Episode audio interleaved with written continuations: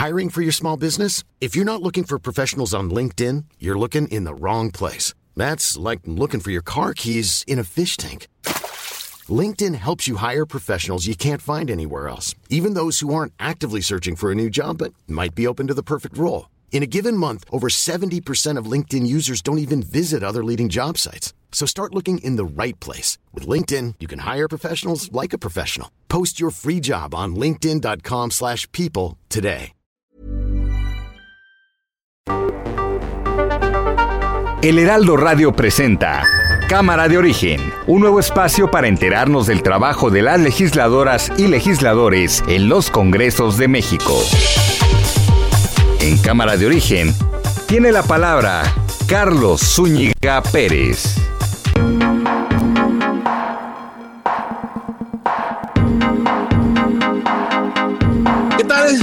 ¿Cómo están? Buenas tardes. Gracias por acompañarnos a esta nueva emisión de Cámara de Origen.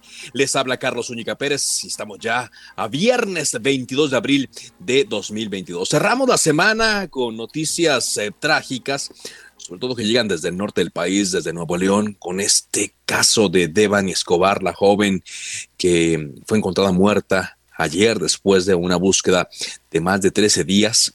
Una búsqueda que mm, desnuda autoridades y que también desnuda la forma en la cual muchos niveles de gobierno actúan frente a estos acontecimientos.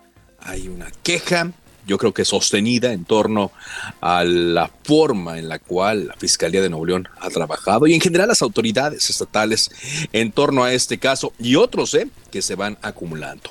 De esto vamos a estar hablando el día de hoy. Por supuesto, tendremos entrevistas relacionadas al quehacer legislativo y la información del momento.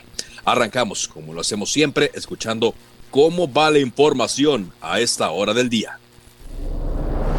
Cuauhtémoc Cárdenas yo no veo eh, cuáles serían las razones para una reforma electoral. Vamos, primero tendría yo que conocer cuál es la propuesta de reforma para poder decir si yo estoy de acuerdo con esa reforma. Yo, por mí, no veo necesidad de una reforma mayor. Mario Escobar Salazar, padre de Devani. 13 días aquí. ¿Cuántas veces estuvieron aquí? ¿Cuántas veces? Y molesto porque me equivoqué, creí en la fiscalía. ¿En qué momento supieron? No nos informaron, no nos dieron un espacio que por derecho tenemos de estar observando en un área a unos metros. Mucha gente me criticaba, me decía que esto era un circo, esto no es un circo, mi hija está muerta. Esa es nuestra mayor tristeza, que la tenían aquí cerca, si es que la tenían y si es que no la sembraron. Hay un video que aparece el taxista. Se sube mi hija Devani antes de aparecer en la foto que, todos conocemos, ¿verdad? Después el taxista, Juan David, extiende la mano a los pechos de mi hija. Juan David Cuellar creo que se llama. Y de ahí yo supongo que mi hija no aguantó el acoso. Acuso yo públicamente a Juan David Cuellar de detonar todo esto. Porque eso detonó que mi hija se bajara del taxi, que no se debió de haber bajado. Samuel García, gobernador de Nuevo León. Pues queremos saber la verdad, qué pasó. Y por eso yo exhorto respetuosamente a la Fiscalía que hagan el esfuerzo porque el día de hoy, a la brevedad, nos den a conocer un minuto a minuto los videos, las fotos, las evidencias, los cateos, las rutinas, porque creo firmemente que tenemos derecho a, conocer qué hay en esa investigación para que la verdad salga a relucir y porque tenemos el derecho a ser informados.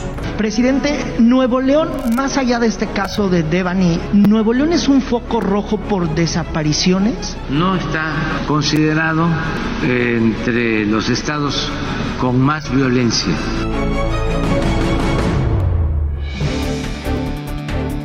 Y aquí más, aquí más de la información del día. Desde San Luis Potosí, Ricardo Monreal, el coordinador de Morena en el Senado, dijo que es el mejor para suceder al presidente Andrés Manuel López Obrador y también aseguró que podría ganarle a todos los aspirantes que buscarán este cargo. Y él habla desde su intención de buscar la candidatura presidencial en Morena, en el partido Movimiento de Regeneración Nacional. Insiste en ello Ricardo Monreal y parece que a pesar de las distintas señales, una de ellas, quizá la más importante, que el presidente López Obrador no lo menciona cuando habla de sus corcholatas, cuando habla de sus posibles sucesores, él no se baja de la contienda. Pero tampoco Claudia Sheinbaum se quedó atrás. La jefa de gobierno aseguró que nuestro país está listo para tener a una mujer como presidente de la República. Como nos lo adelantó aquí hace un par de días la legisladora Mariana Gómez del Campo del PAN, diputados de la coalición Va por México, es decir, del PRI, del PRD y del PAN, presentaron una denuncia penal en contra de la dirigencia de Morena así como contra el presidente de la República, Andrés Manuel López Obrador, por la campaña de odio, dice que han emprendido por su voto en contra de la reforma eléctrica. Ya nos han dicho que estos señalamientos de que son traidores a la patria les han traído problemas, les han traído amenazas y por eso los denunciaron. Tras eh, concluir un discurso del presidente Andrés Manuel López Obrador en Veracruz, donde promovió el plan de desarrollo para el istmo de Tehuantepec, el embajador de Estados Unidos en México, Ken Salazar, dio la palabra para pedir a los empresarios estadounidenses que inviertan en México. Quirino Ordaz, el embajador de México en España, inició sus actividades oficiales con la entrega de las copias de estilo de sus cartas credenciales ante el Ministerio de Asuntos Exteriores de la Unión Europea y Cooperación.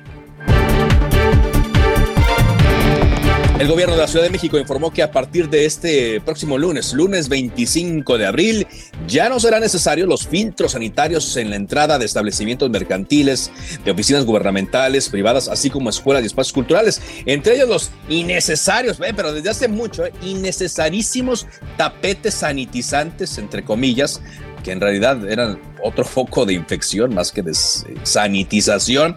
Tampoco ya será necesario que tengan la toma de temperatura y tampoco será necesario que tengan gel antibacterial. Y se nos informa a propósito que el Premio Nobel de Literatura Mario Vargas Llosa, de 86 años, se encuentra hospitalizado en Madrid debido a algunas complicaciones relacionadas con el COVID-19. Sus hijos informaron que evoluciona favorablemente. Bueno, pues vámonos directamente contigo, Daniela, Daniela García, responsable de Heraldo Media Group en Nuevo León, porque pues está dando mucha, mucha información en torno a este caso. En un momento vamos eh, contigo, eh, Daniela, para que nos eh, actualices todos los detalles que se están dando en torno a el cadáver que fue encontrado de Devani Escobar, esto ya por la noche, el cadáver de Devani Escobar en una cisterna de un motel en el municipio de Escobedo, Nuevo León, tan solo unos metros de la quinta a la cual asistió. Mañana van a ser ya dos semanas de esa fiesta. Y Daniela, eh, pues eh, desde ayer, poco después de las ocho de la noche, se empezó a generar muchísima, muchísima información en torno a esto, a este tema. Cuéntanos cómo van las cosas hasta ahora. Daniela García, te escuchamos. ¿Qué tal, Carlos? Muy buenas tardes. Pues sí, como bien menciona, desde ayer por la noche empezó a circular esta información. Se, primero se confirmó que estaba un cuerpo en la zona muy cerca de donde fue vista por última vez Devani, dentro de un motel a unos metros de donde se tomó esta famosa fotografía que circuló en redes sociales. Finalmente, pues después de la, de la, de la madrugada de este viernes se confirma por parte de la familia de Devani que se trataría del cuerpo de la joven que desapareció el 9 de abril. Hay pues bastantes reacciones por parte de la ciudadanía, Carlos, hay bastantes reacciones por parte de colectivos, de actores políticos del Estado de Nuevo León. Y bueno, quien también ya habló fue el gobernador del Estado, Samuel García. Él solicitó a la Fiscalía General de Justicia del Estado que se libere la información minuto a minuto de la investigación del caso de Devani Escobar subió un video a sus redes sociales y aseguró sentirse consternado por la situación y se sumó a los llamados de la ciudadanía para conocer la verdad de lo que sucedió con la joven en, eh, que ha estado pues prácticamente en boca de todos los regiomontanos y en todo el país también. Carlos, escuchemos un poco de lo que mencionaba el gobernador Samuel García. A ver. Estamos consternados, como sé que está consternada la ciudadanía y que hay muchas dudas del lamentable caso de Devani que el día de ayer todo parece indicar que se trata de ella. Obviamente hay que esperar una autopsia. Y lo que pido, lo que quiero comunicarles es que eh, tanto el papá como un servidor y toda la ciudadanía y los colectivos, pues queremos saber la verdad, qué pasó. Y por eso yo exhorto respetuosamente a la fiscalía que hagan el esfuerzo porque el día de hoy, a la brevedad, nos den a conocer un minuto a minuto los videos, las fotos, las evidencias, los cateos, las rutinas, porque creo firmemente que tenemos derecho a, conocer qué hay en esa investigación para que la verdad salga a relucir. Carlos, hay que comentarlo también para la gente que nos escucha. Eso eh, fue la mañana. Ya más tarde, a mediodía aproximadamente, el gobernador Samuel García se reunió con el padre de Devani, con Mario Escobar. Eh, estuvieron hablando a puerta cerrada durante algunos momentos. Posteriormente, eh, pues pudimos hablar brevemente con el gobernador Samuel García. Ha sido muy breve en sus declaraciones a la prensa, pero sí confirmó que estaría acompañando a la familia de Devani al CEMEFO y que estarían apoyando de cualquier manera posible en cualquier trámite que tenga pendiente la familia. Hablaban incluso de trasladar el cuerpo de la joven a Galeana. Eh, ellos aseguraron que estarían apoyando en, trámites, en gastos para poder hacer esto y cualquier tema de, los velorios o, las misas que estuviera llevándose a cabo en nombre de la joven. Además de esto, eh, perdón Carlos, además de esto, pues también en la mañana hubo una breve atención de medios de comunicación eh, por parte del papá de Evany, él lo que comentó es que eh, pues descartó que la muerte de la joven sea derivada de un accidente como ha trascendido como línea de investigación por parte de las autoridades. Dijo que es una total mentira que su hija haya caído en la cisterna de forma accidental y condenó que tras 13 días de búsqueda en la zona su hija haya sido encontrada a escasos metros de donde iniciaron con las labores ellos y las autoridades. Denunció también que tiene conocimiento de que el conductor del auto de plataforma que supuestamente había sido enviado a Devanis por sus amigas la acosó y esta sería la razón por la que bajó del coche. También adelantó que va a dar a conocer imágenes de este conductor en las próximas horas, en los próximos días, para difundir eh, pues el caso en específico. Bueno, pues eh, tiene muchas aristas este tema. Eh, y Daniela, eh, hoy veíamos al gobernador cuando terminaba esta reunión por ahí de las doce y media, casi una de la tarde. Eh, no se ha confirmado que ya haya acudido Samuel García con los papás de Devan, la señora Guadalupe, el señor Mario al CEMEFO, porque dijo que iba a apoyar en agilizar los eh, trámites para que les entregaran el cadáver toda vez que querían velarlo hoy mismo, hoy mismo viernes. Sí, la familia de Devani me ha comentado que quería eh, sepultarla hoy mismo. En este momento no sabemos que, el gobernador haya acudido en este momento, pero eh, sí se dirigieron al CEMEFO para hacer los trámites necesarios para recuperar el cuerpo, eh, eh los, los, padres de, de Devani. Bien, gracias, muchas gracias por este reporte, Daniela. Seguimos pendientes, Carlos, buenas tardes cualquier novedad estamos atentos. Y esta lista también que da a conocer don Mario, el papá de Devani, no se había manejado y hace esta acusación directa contra el taxista, que fue quien tomó la foto, la foto que todo mundo hemos visto de Devani parada en el acotamiento de una carretera, en este caso la carretera Monterrey a Laredo, en frente casi de este hotel en donde fue encontrada. Y por lo que ha declarado también en varias entrevistas el fiscal eh, de Nuevo León, pues eh, Devani estuvo caminando alrededor de esta zona. No entiendo por qué desde ayer se filtró a varios medios de comunicación allá en Nuevo León esta idea de que Devani cayó accidentalmente en esa cisterna, cuando pues todo indica que no hay una comunicación del exterior del hotel o del motel, porque es un motel Nueva Castilla, hacia la zona donde está la cisterna que se encuentra al interior del hotel.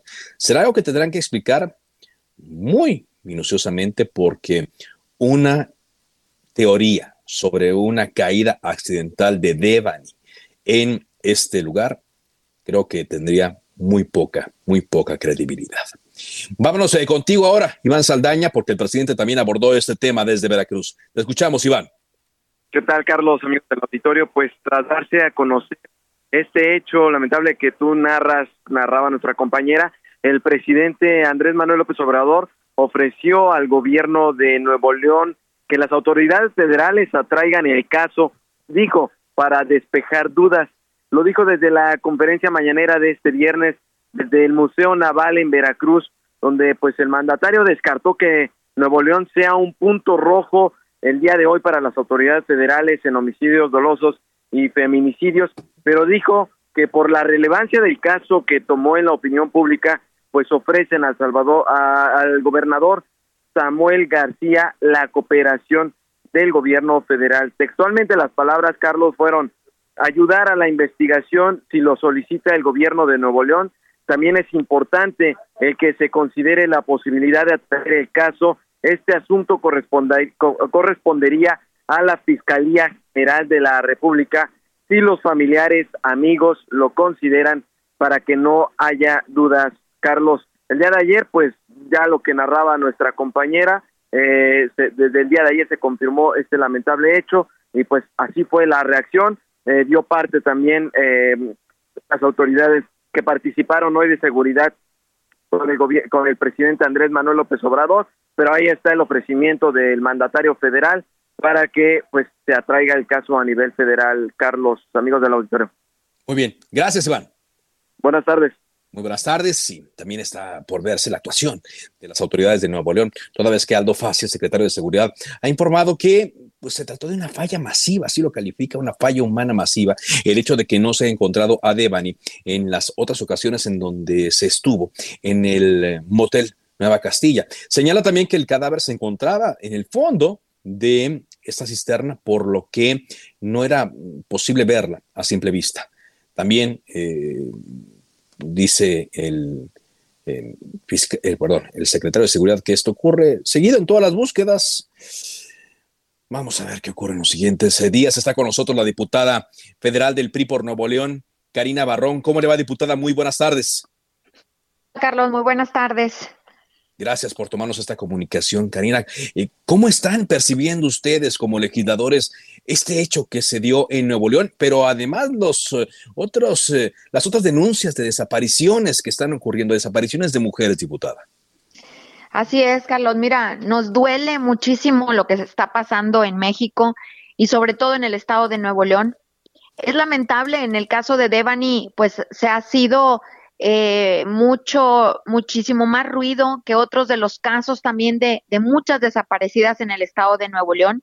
El día de hoy, precisamente, como en las semanas anteriores, pues exigimos a la Fiscalía General de Nuevo León que sea de verdad un caso transparente, que se haga y que se llegue hasta las últimas consecuencias y que no solamente se haga justicia en el caso de Devani, tenemos muchísimas desaparecidas, ha aumentado mucho aquí en, los casos de, de, no nada más de la violencia, sino de mujeres desaparecidas en el estado de Nuevo León.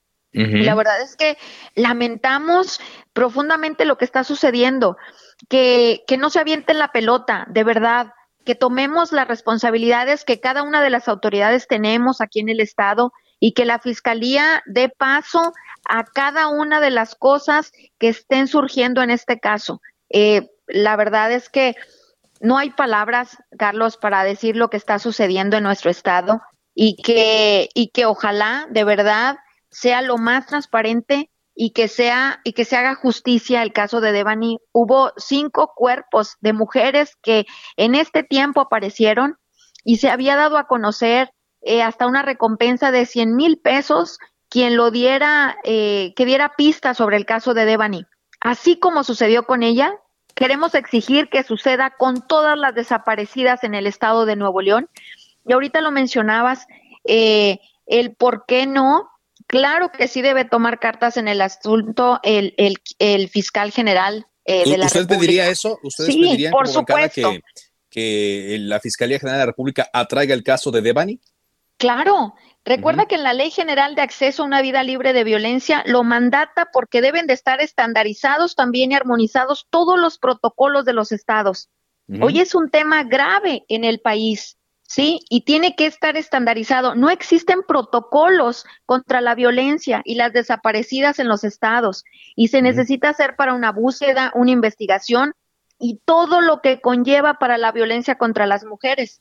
Por eso, de verdad, de verdad, Queremos que Nuevo León, todos estos casos, también esté involucrado la Fiscalía General de la República. Es urgente, ya no tenemos, acuérdate que en este gobierno desaparecen los refugios para mujeres, ya no hay presupuesto para, para la prevención y atención porque es todo es todo un círculo, Carlos. No podemos culpar solamente a una autoridad. Así es. Y el no tener un protocolo contra la violencia, recuerda, hay un hay un tema, hay un tema principal que parte también de un presupuesto. Las autoridades ven en tema de mujeres un presupuesto como un gasto y no como una inversión. Y hoy estamos teniendo las consecuencias de mujeres desaparecidas, de niños que quedan solos porque desaparecen sus padres, los feminicidios en aumento. Entonces, estamos viendo que no estamos tomando cartas en el asunto. Y yo hice un llamado en el estado de Nuevo León, no nada más a la Fiscalía Estatal, sino también al gobernador, a los alcaldes, a todos los diputados, que tememos de estar dentro de un protocolo, de una mesa de seguridad todos para que desde diferentes trincheras, incluyendo la Fiscalía General de la República, estemos trabajando en un protocolo urgente, porque hoy a las mujeres en nuestro país nos están matando. Le quiero preguntar también, eh, ya que menciona este punto, estoy platicando con la diputada federal del PRI por Nuevo León, Karina Barrón. ¿Qué se puede hacer desde el legislativo también? Eh, no sé, digo, tenemos un país con muy buenas leyes. El eh, feminicidio se está atacado también desde distintos frentes. Habló desde eh, los estados con sus legislaciones a nivel federal, pero aún así vemos que el fenómeno no se detiene. ¿Qué se puede hacer desde el legislativo para que el feminicidio, la desaparición, las agresiones contra las mujeres, cuando menos bajen? No, no estoy esperanzado a que desaparezcan, pero sí que bajen. Hay un tema muy importante, Carlos, y eso es algo que discutíamos muy fuerte en el presupuesto anterior, que era para este año, que, lamentablemente no lo hicieron el resto de las diputadas. Hoy la Cámara de Diputados somos la mitad integrantes mujeres diputadas por primera vez en la historia. ¿Qué hace falta desde el legislativo? Y lo menciono, tener un presupuesto real para las mujeres, para ¿cómo vas a erradicar la violencia en un hogar si no le estás dando la oportunidad al quitar, y te voy a poner el ejemplo muy claro, quitas refugio para mujeres donde se arropaba el apoyo a mujeres violentadas para apoyarlas a ellas y a sus hijos. Dos, te voy a dar otro ejemplo, desaparecen las escuelas de tiempo completo, donde tres millones de niños se quedan hoy que, que, que su madre tiene que dejar de trabajar para poder atender a sus hijos. ¿Qué sucede cuando regresan y no tienes un sustento económico y tienes violencia familiar? Eh, la violencia familiar es el antecedente de un feminicidio. Lo que tenemos que hacer desde la Cámara de Diputados es apoyar a las mujeres, darles herramientas y trabajar para que el siguiente presupuesto realmente sea un presupuesto de género, un presupuesto para apoyar a las mujeres trabajadoras, las mujeres que sufren violencia, pero sobre todo desde la Cámara de Diputados, forzar para que todos los estados tengan un protocolo contra la violencia y obligar a que todas las instancias donde nos involucren, tanto gobernador como alcalde, como los diputados locales, estemos trabajando en el mismo frente, que es erradicar la violencia contra nosotras. De verdad es un peligro que el año pasado cerca de 21 mil mujeres desaparecidas en nuestro país. ¿sí? En el caso de Nuevo León, 21 mil en, el, en el 2021 y en el caso de Nuevo León, en un aumento del periodo del año pasado, aumentaron 180 casos de mujeres. Te lo hablo de las denunciadas nada más. Sí, exacto, y se habla están documentados. Que el secretariado, así es, que están documentados. Y el secretariado en gobernación, las últimas cifras dicen que solamente dos de cada diez casos son denunciados. Así que es un tema grave. Grave, sí. Grave totalmente porque estás hablando que ahora las mujeres ya no están seguras a ninguna hora del día, desaparecen como en el caso de Nuevo León, caso de Paola, caso de mujeres que te hablo que desaparecieron en pleno día buscando trabajo y desaparecieron ellas con sus hijos. Con sus hijos inclusive. Con sus pues, hijos. Vamos a seguir eh, revisando este, eh, este caso y este fenómeno. Eh, yo le pediría que estuviéramos en, comunicación para en los siguientes días ver qué es lo que ocurre y como le decía, ¿no? los diagnósticos están muy claros, ver qué es lo que se puede hacer desde las distintas áreas para que este fenómeno baje cuando menos. Le agradezco mucho esta comunicación. Al contrario, Carlos, estoy a la orden y pues no podemos lanzarnos la pelotita, se tiene que tomar la decisión y de verdad que la fiscalía es responsable y, y en todas las áreas, así que aquí estoy a la orden. Muy amable, la diputada Karina Barrón Perales, diputada federal del PRI por Nuevo León. Sí, arrojarse la pelotita siempre va a ser lo más fácil, lo más sencillo. Vamos a una pausa. Esto es Cámara de Origen a través del Heraldo Radio. Le recuerdo mi cuenta de Twitter, arroba carloszup. Ahí me da mucho gusto recibir todas sus opiniones. Volvemos después de este corte comercial.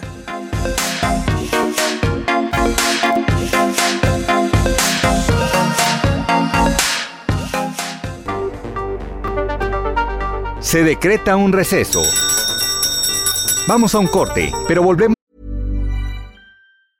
Hey, it's Ryan Reynolds and I'm here with Keith, co-star of my upcoming film If, only in theaters May 17th. Do you want to tell people the big news?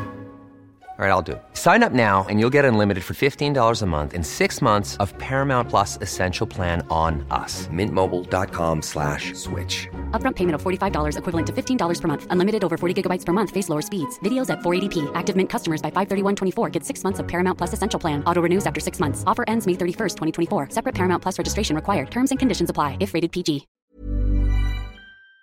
Vamos a Cámara de Origen con Carlos Zúñiga Pérez.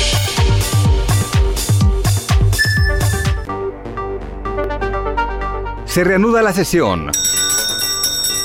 Volvemos a Cámara de Origen con Carlos Zúñiga Pérez.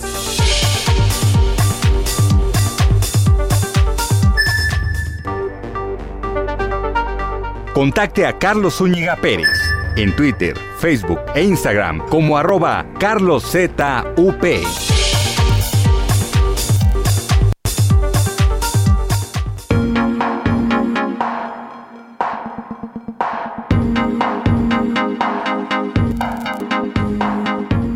Avanzamos con la información en Cámara de Origen cuando son las 4 de la tarde con 30 minutos, eh, tiempo del centro de México.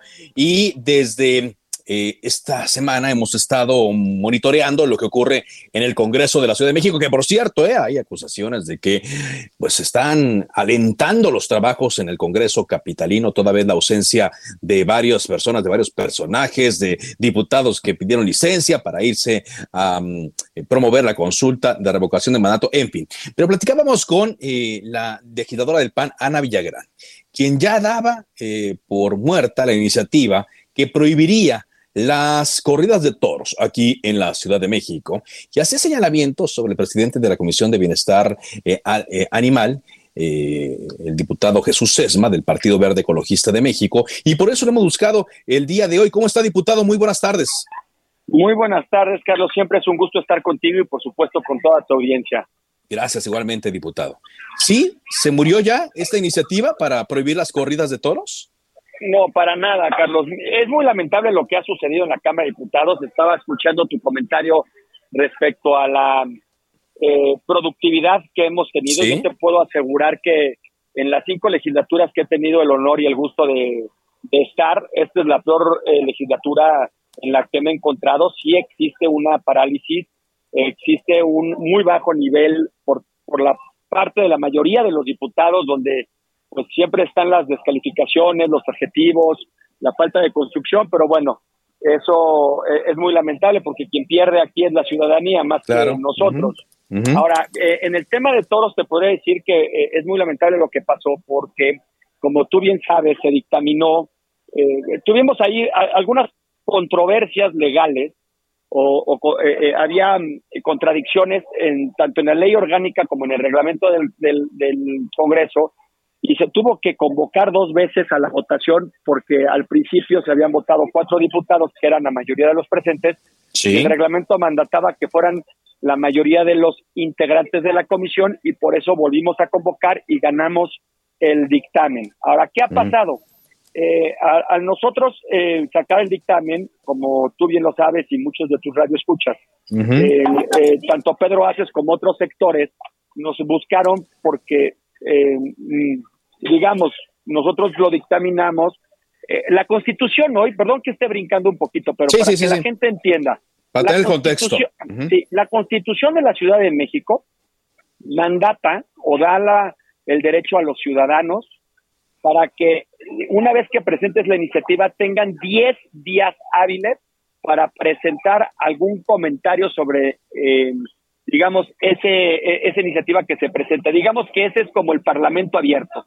Pueden inconformarse de la iniciativa, pueden decir yo quiero participar, pueden mandar alguna opción. Transcurrieron esos 10 días cuando se presentó el dictamen de, la, de los toros y nadie presentó absolutamente nada. Bajo ese argumento y algo que para mí es obvio, es que este tema de los toros o la prohibición de los toros en la Ciudad de México a nivel nacional ha sido, pues yo llevo 24 años en el Partido Verde, desde que yo estoy en el Partido Verde ha sido el tema del diario. Entonces ya no hay mucho que discutir. La realidad es que estás a favor o estás en contra. Quienes estamos en contra es una evidencia total de que existe maltrato y crueldad hacia los seres vivos no humanos. Hoy en día te puedo decir que de los 24 años que llevo, pues ya la gente es más sensible y es más, digamos, eh, eh, eh ya le dan la más, más, importancia al tema del cuidado de los seres vivos no humanos en nuestro planeta, en nuestro país y en esta ciudad. Dicho, dicho todo esto, cuando se presenta, nosotros eh, votamos y se aprueba el dictamen, le dimos la oportunidad al gremio de los taurinos para que nos dijera, porque ellos tenían el tema de la probabilidad de que iban a tener un efecto negativo económicamente, que siempre va a haber un efecto negativo. Abrimos el espacio y buscamos, por ejemplo, al, al, secretario de Economía de la Ciudad de México. Sí. También para que nos dijera el, el, licenciado Patala Acabani, para que nos dijera si los datos que nos estaban diciendo el gremio taurino eran, eh, eran reales. Nunca tuvimos respuesta por parte del gobierno, no, no hubo otra relación con nadie del gobierno para que nos dijera si estaba en el, el interés para, para ver cómo podíamos disminuir la pérdida económica que evidentemente van a tener quienes se dedican a esta actividad. Ajá. Eh, mando el dictamen, mando el dictamen a la mesa directiva después de, de, más de 70 días, porque dimos ese tiempo a, las pláticas. Y el presidente de la mesa directiva, al que le tengo un gran respeto y una profunda admiración por su, por su trabajo, creo que en esta ocasión se equivocó y me manda el me manda de nuevo el dictamen y me dice rehágase el procedimiento toda vez que hubo vicios. ¿Vicios? ¿Así, tal cual? Bueno, me dice que no hubo foro, eh, eh, este, foros públicos, me, me dice que, que se votó dos veces, me dice algunas cosas que para la interpretación de la mesa directiva estuvieron mal. Mira, el problema no es eso, pues, eh, vamos a rehacerlo. El día el próximo miércoles tenemos el foro público donde invitamos, esta es la primera ocasión, invito a todos los tus radioescuchas, a quien esté interesado, a que puedan participar, va a haber dos foros para que ya no haya cabida de que digan que no, pero legalmente lo que hizo la mesa directiva no hay un fundamento, entonces yo le decía al presidente, le decía, más allá de lo que, que, lo menor es que lo rehagamos, no hay un fundamento legal en el reglamento ni en la ley del Congreso que me pueda usted regresar el dictamen y que me diga que está mal hecho. O sea, no existe eso. No existe. Ahora, mire, yo, yo he encontrado eso. la verdad, de, bajo la presidencia de Héctor Díaz Polanco han pasado muchas cosas en el Congreso de la Ciudad de México, pero la más importante es que parece que no pasa nada. Em, yo eh, también he escuchado, pues, muchos eh, eh, respetos hacia él, pero ayer en este espacio, la legisladora del PAN, Ana Villagrán, lo acusó usted directamente. Mire, déjeme nada más recuerdo sus palabras para que usted sobre eso me dé una respuesta a una pregunta que le voy a hacer. Adelante con Ana Villagrán, lo que nos dijo aquí en Cámara de Origen. Este dictamen que se pasó a favor, sí, ya ya ya se tumbó, ya lo lograron. Y pues este dictamen como tal ya está muerto, ya no hay, ya no hay nada para atrás. Nosotros podemos argumentar, eh, podríamos encontrar como alguna solicitud, eh, como algún llamado de atención al presidente de la Comisión de Bienestar Animal, porque él es el responsable de que este dictamen no haya pasado en tiempo y en forma. Y pues lo, observábamos con todas las excusas que nos daba cada que le decíamos que pues que por favor ya enviara el dictamen que votamos a favor, pero pues él siempre encontraba alguna excusa para decir que no. Hasta fue tan ridículo y lo digo con todo respeto que nos llegó a decir que iba a esperar a que pasara la revocación del mandato para enviar el dictamen a pleno. No, bueno, O pues, sea, no- encontraba cualquier excusa para decir este dictamen no va y la verdad es que también me hicieron saber varios eh, antitaurinos, animalistas, protectores de animales que van a pedir la remoción del presidente de la Comisión de Bienestar Animal. Ahí tendremos que encontrar la manera, mm, pues ver si es viable, pero la exigencia de los animalistas ahorita es clara. El Congreso les falló y el diputado del Verde nos falló a todos. Falló usted, así lo acusan directamente, diputado Jesús Esma. Mira, yo lo tengo una gran admiración a Ana, sé de la pasión que tiene para el tema de los animales y eh, comulgo con ese principio. Eh, no estoy, obviamente, en total acuerdo con lo que dijo, pero, y, y, y es, digámoslo, eh, es una visión diferente. Efectivamente, yo le solicité a los miembros de la comisión un espacio para podernos sentar tanto con los taurinos como con el, el- la- los eh, miembros del gobierno. Tuve la aprobación tanto de ella como de los otros integrantes de la comisión. Entonces, digo, yo pedí ese espacio, efectivamente, pero cuando tú admites y apruebas ese espacio, pues eres copartícipe de ese espacio. Sí. Entonces, digo, lo digo con mucho respeto porque es una mujer, repito, con mucha ímpetu en el tema animalista. Segundo, cuando eh, comenta que yo puse el pretexto y que eh, me atreví a decir lo de la revocación, mira, eh, Carlos, yo creo que lo más importante eh, es, es su primera legislatura, ¿no? Y- y, y- y ese es un mal que todos hemos pasado en, en Sí. mucho tiempo, ¿no? Todos empezamos en un trabajo y tenemos muchas ganas de hacer las cosas, pero tiene que haber una madurez.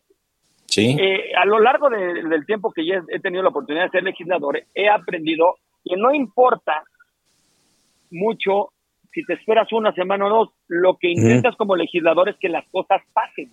Sí. O sea, de nada sirve imponer nuestra nuestra visión o imponer nuestros tiempos si las cosas no pasan. O sea, si yo hubiera querido que no pasara, presento el dictamen y no teníamos la aprobación de la mayoría. Los diputados de Sí. Morena lo que me estaban sujetando en ese momento decirme, y yo los escuché, si tú subes el dictamen, te vamos a decir que no tuviste la apertura con los taurinos ni con el gobierno. Y tenían razón.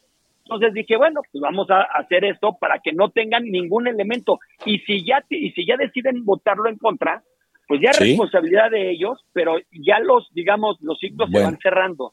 En el Claro. tema de la revocación de mandato, nada más para decirte es, todo Sí. Morena estaba encargado en, el re- en la revocación de mandato. Sí, Yo les y, decía, pues- y por eso fueron muchos. Esperemos la revocación de mandato que pase para presentar el dictamen, porque si nosotros presentamos el dictamen, había 14 diputados nuevos que iban a decir, no conozco sobre el tema. Entonces, digo, hay una cerrazón en, en- en querer imponer nuestros tiempos, pero yo entiendo esta, esta postura de, Sí, Ana- de Ana bueno. Villarán y lo único que Ah, espero es que el próximo miércoles pueda participar y votemos eh, a favor de este dictamen de nuevo. O sea, es el mismo dictamen, usted dice. No, Es no se va a hacer uno nuevo, es el- el mismo. Va Es el mismo, nada más que tenemos que darle, eh, digamos, los pasos que nos está mandando la mesa directiva. Ok. Y, y esto, eh, para que le quede claro al auditorio, incluye que se prohibirían las corridas de toros en cierto tiempo, entiendo yo, para que las personas que se dedican a esta actividad puedan conseguir otra actividad por medio de la cual se sostengan. El tema aquí, te voy a decir, es que ya nada más damos el tiempo, pero ya no ayudamos a las personas y ya no es una Ajá. responsabilidad de nosotros. Nosotros lo que queríamos es que fuera una responsabilidad compartida con gobierno, puesto que el gobierno tiene varios este, programas sociales que podían haber adscrito a todas estas personas.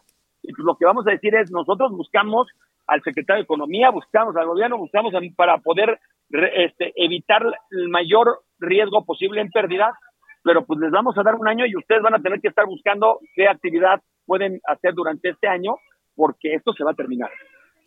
Que se va a terminar. Bueno, entonces, ¿le parece si platicamos la próxima semana?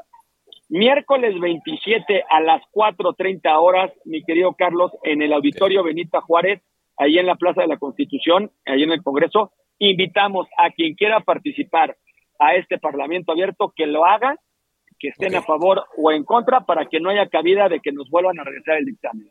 que no que, había- que, que lo regresen el dictamen. Hablaba también la diputada de presiones que se estaban dando, muchas presiones, muchos intereses, que me imagino que los hay, como en todas iniciativas. Lo importante aquí es ver cómo, bueno, se esquivan o en este caso, y perdón la analogía, se torean o se negocia con ellos, ¿no? Por supuesto, pero mira, tenemos muy claro quienes votamos la primera vez en el examen, no va a haber ningún cambio, pero vamos a darle la oportunidad para que no haya cabida a que los otros diputados digan que no hicimos lo conducente. Muy bien. Gracias, diputado, y estaremos atentos a lo que ocurra. Muy buenas tardes. Gracias, Carlos.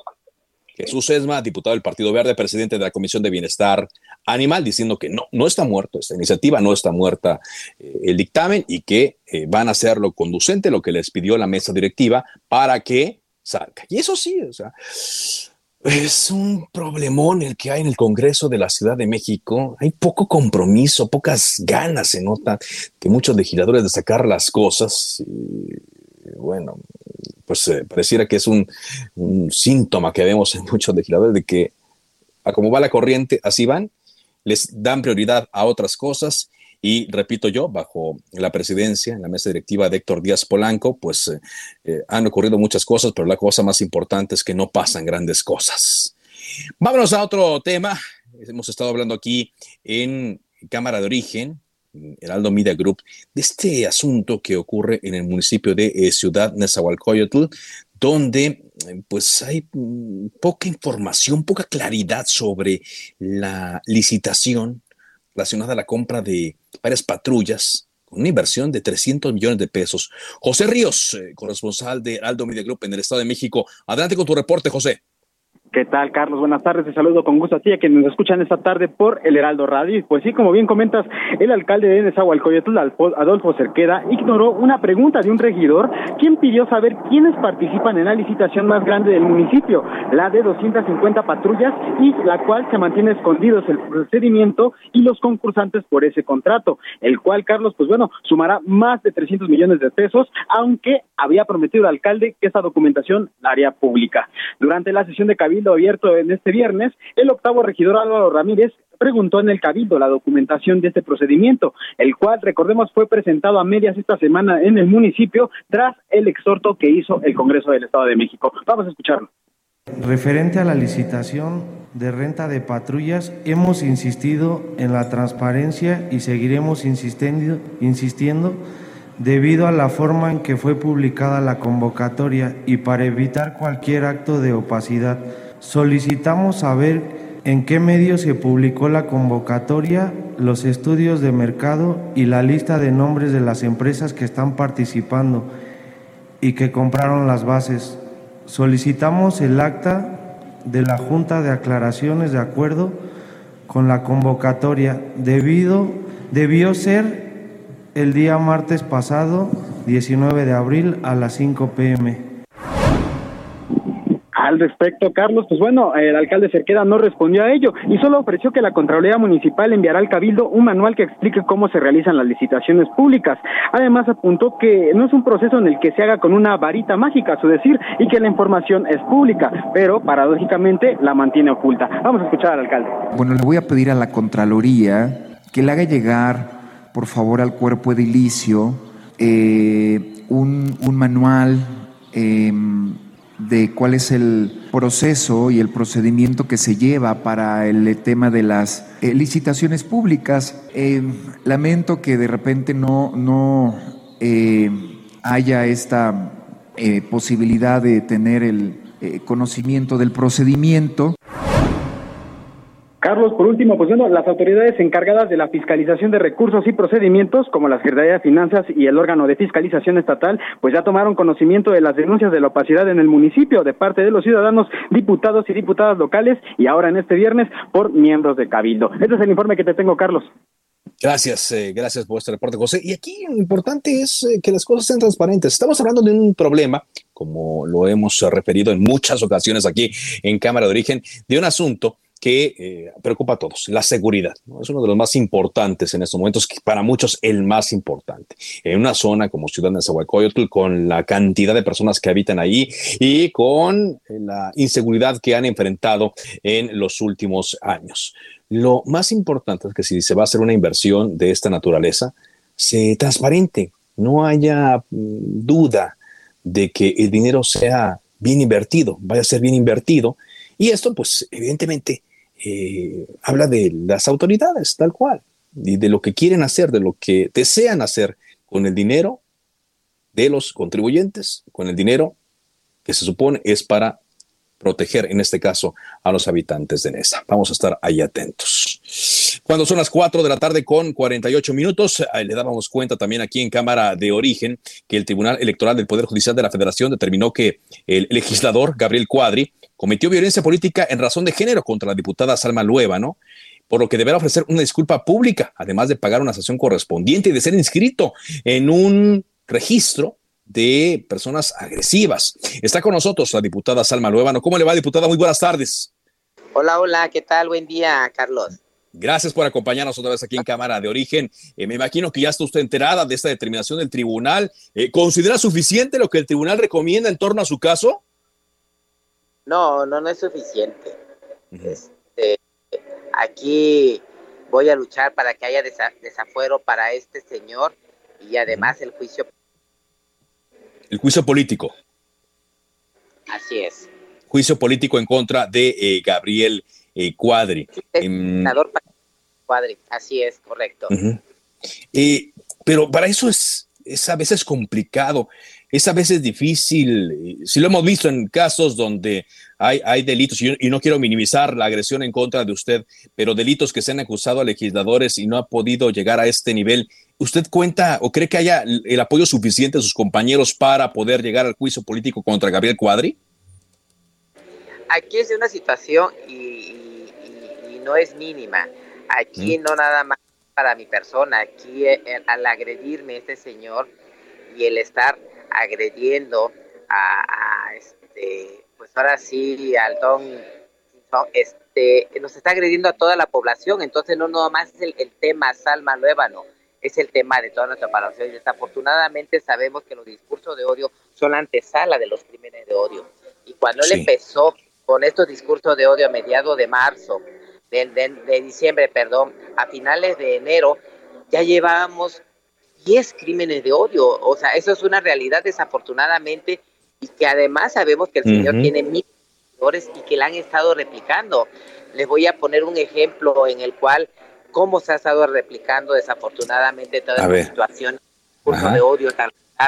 En el caso de la ciudad de México, también una diputada es, este, ha estado también del PAN ha estado replicando esta situación tan lamentable y además ha frenado nuestro trabajo legislativo platicando con compañeras y compañeros de otros de, de, otros estados este también ellos han tenido problemas precisamente por esta, esta réplica de estos discursos de odio, su trabajo legislativo. Entonces, no es, no es una, una situación tan mínima, esa es una situación en la cual desafortunadamente nos están matando, está viendo nuestro trabajo legislativo y en este caso, este, afortunadamente, bueno, pues hay apoyo de toda, toda mi bancada para, para, y no solamente déjeme decirle de mi bancada, ¿eh? hay de otras bancadas en el cual están a favor de que se proceda este juicio político contra este señor servidor público.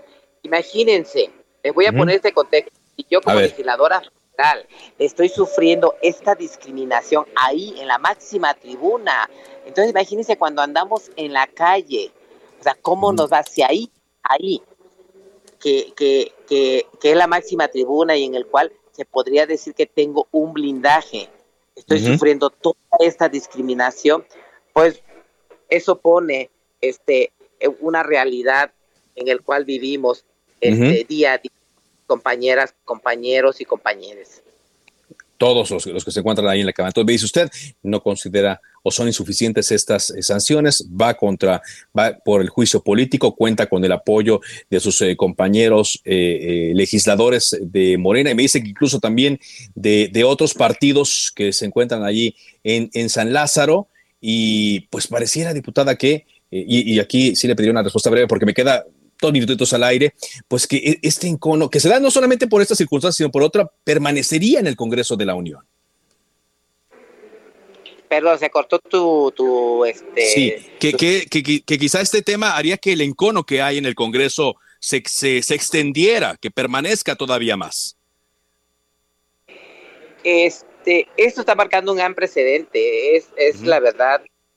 Histórico para, para esta lucha y esta dignificación que tanta falta hace como poblaciones LGBTIQ y además, bueno, como, como este sector trans.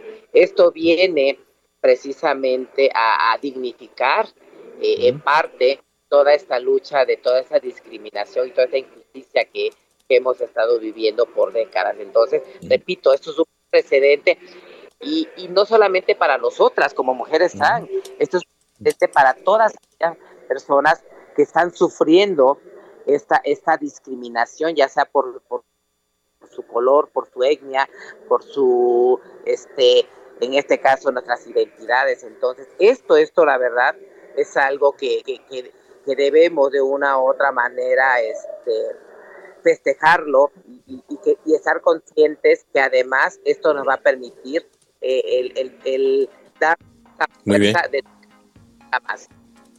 Muchas gracias, diputada. Diputada Salma Luébano, del partido Morena, en esta entrevista en Cámara de Origen. Se cortó un poco al final, pero básicamente se escuchó eh, la idea de lo que nos eh, quería decir. De esta forma llegamos a la parte final de Cámara de Origen. Gracias eh, por habernos sintonizado a lo largo de esta semana.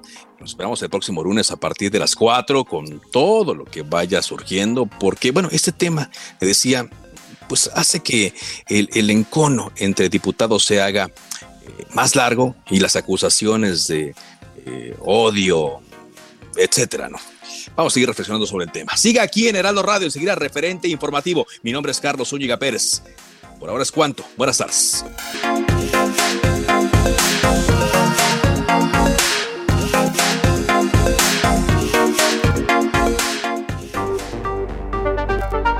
Se cita para el próximo programa. Cámara de origen, a la misma hora, por las frecuencias de El Heraldo Radio. Se levanta la sesión. When you make decisions for your company, you look for the no-brainers. If you have a lot of mailing to do, stamps.com is the ultimate no-brainer. Use the Stamps.com mobile app to mail everything you need to keep your business running with up to 89% off USPS and UPS. Make the same no brainer decision as over 1 million other businesses with Stamps.com. Use code PROGRAM for a special offer. That's Stamps.com code PROGRAM.